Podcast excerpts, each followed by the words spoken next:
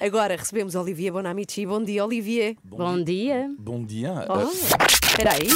Jogos Sem Fronteiras. Com Olivier Bonamici. Olivia, bom dia. Bom Faltam dia. dois dias para o fim do Rally Dakar 2021, uma prova que tem lugar desde o ano passado, na Arábia Saudita. Sim, e primeiro uma reclamação que tem a ver com a última crónica dos Jogos Sem Fronteiras, porque eu ouvi o podcast e, te- e- e tenho uma reclamação para fazer. hein.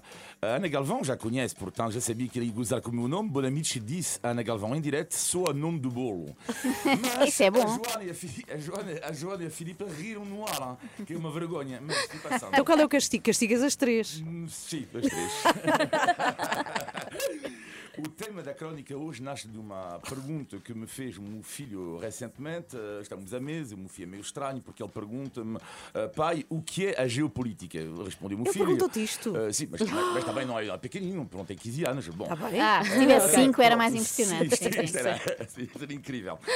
E então respondi ao meu filho, filho, não tenho certeza que não queres mais manteiga? Eh, e e, eh, de facto fui ver, não consegui explicar realmente, apesar de eu adorar a política, mas fui ver no Wikipédia para ajudar o meu filho a perceber. E o Wikipédia diz o seguinte: a geopolítica é a congruência entre o grupo de estratégia. Aí, digo, ok, esquece. Eh, é de facto é o estudo da influência da, da geografia sobre a política. E dei o exemplo ao meu filho eh, de dois países eh, que ele conhece bem, porque quem liga o desporto conhece, já ouviu falar destes países, não é possível de outra forma. É o Qatar, eh, que é o proprietário, por exemplo, do Paris Saint-Germain, e do seu país vizinho. Eles têm uma fronteira em comum, o Qatar e a Arábia Saudita, que, portanto, como já dissemos, organiza o Dakar desde o ano passado. O que é interessante é que o Qatar tem 2 milhões de habitantes, a Arábia Saudita 15 vezes mais. Mas eles partilham algo em comum que é a diplomacia do desporto, ou seja, gastam muito dinheiro para vender a sua imagem dentro e fora do país. E acontece que agora, quando vocês vão ver o nome do Qatar, Arábia Saudita, os Emirados Árabes Unidos, tem que ter sempre algo na mente, é que quase todos os países têm o mesmo plano. É um plano, uma visão para 2030. Até 2030 eles querem diminuir a importância eh, do petróleo e do gás na sua economia. E como é que eles conseguem fazer isto? Diversificando a sua economia, daí eh, também o investimento do eh, desporto. Mas ontem liguei também a um especialista em geopolítica em França eh, para ele me explicar. Porque eh, qual é a ideia por trás, por exemplo, de um país como a Arábia Saudita? E o que é interessante é muitas vezes pensamos que é para ter eles uma outra imagem fora, mas é importante ver que é também a imagem dentro do país, porque os sauditos consomem como nós. E no caso da Arábia Saudita, há um ponto super curioso que é a média da idade. Sabem qual é a média da idade, por exemplo, em Portugal? Sabem qual é a média, da Média idade? de- Não. Eu atirava assim uns 55. Não. Não. Isso é muito Quanto? alto, não, é? É super alto. Também acho. São velhotes. Então qual, qual é? Qual é? É, é 45. 45. Então, Que é a nascente jovem com os seus 50. Eu só posso vos dizer que entre nós os quatro só há dois que ultrapassam esta média da idade em Portugal. Na- não vou dizer quem.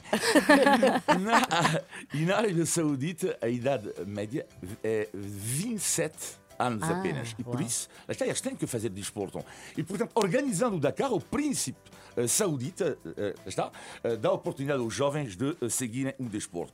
E o que é super interessante também no, no- caso do Médio Oriente, onde repararam que algo que não acontece em Portugal, ou na Itália, ou na Europa, em forma geral, é que a promoção não tem a ver, em princípio, com uma marca, mas sim com um país. ah? E muitas vezes uma companhia aérea. Mas por trás da companhia aérea, o quê? É o país, Qatar Airways.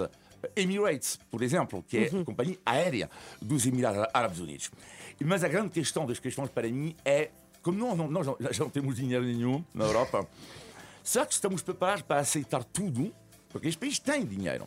Às vezes, Ah, em troca de dinheiro. Sim, é isso. Mas temos que nos sentar, às vezes, em cima de alguns valores, princípios de vida.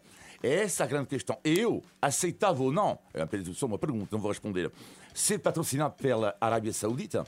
Imagina tu seres patrocinado pela Arábia Saudita, Olivier. É assim, nunca se sabe. O que, é, que- o que é que eu faria? O que é que eu faria interessante? E finalmente ficam a saber que em todos os países há projetos também extraordinários de novas cidades, porque eles gastam dinheiro no desporto, no divertimento e com projetos loucos. Eu vos convido a ver Zolaina na internet. Não podia ser o nome de uma série Netflix, mas não.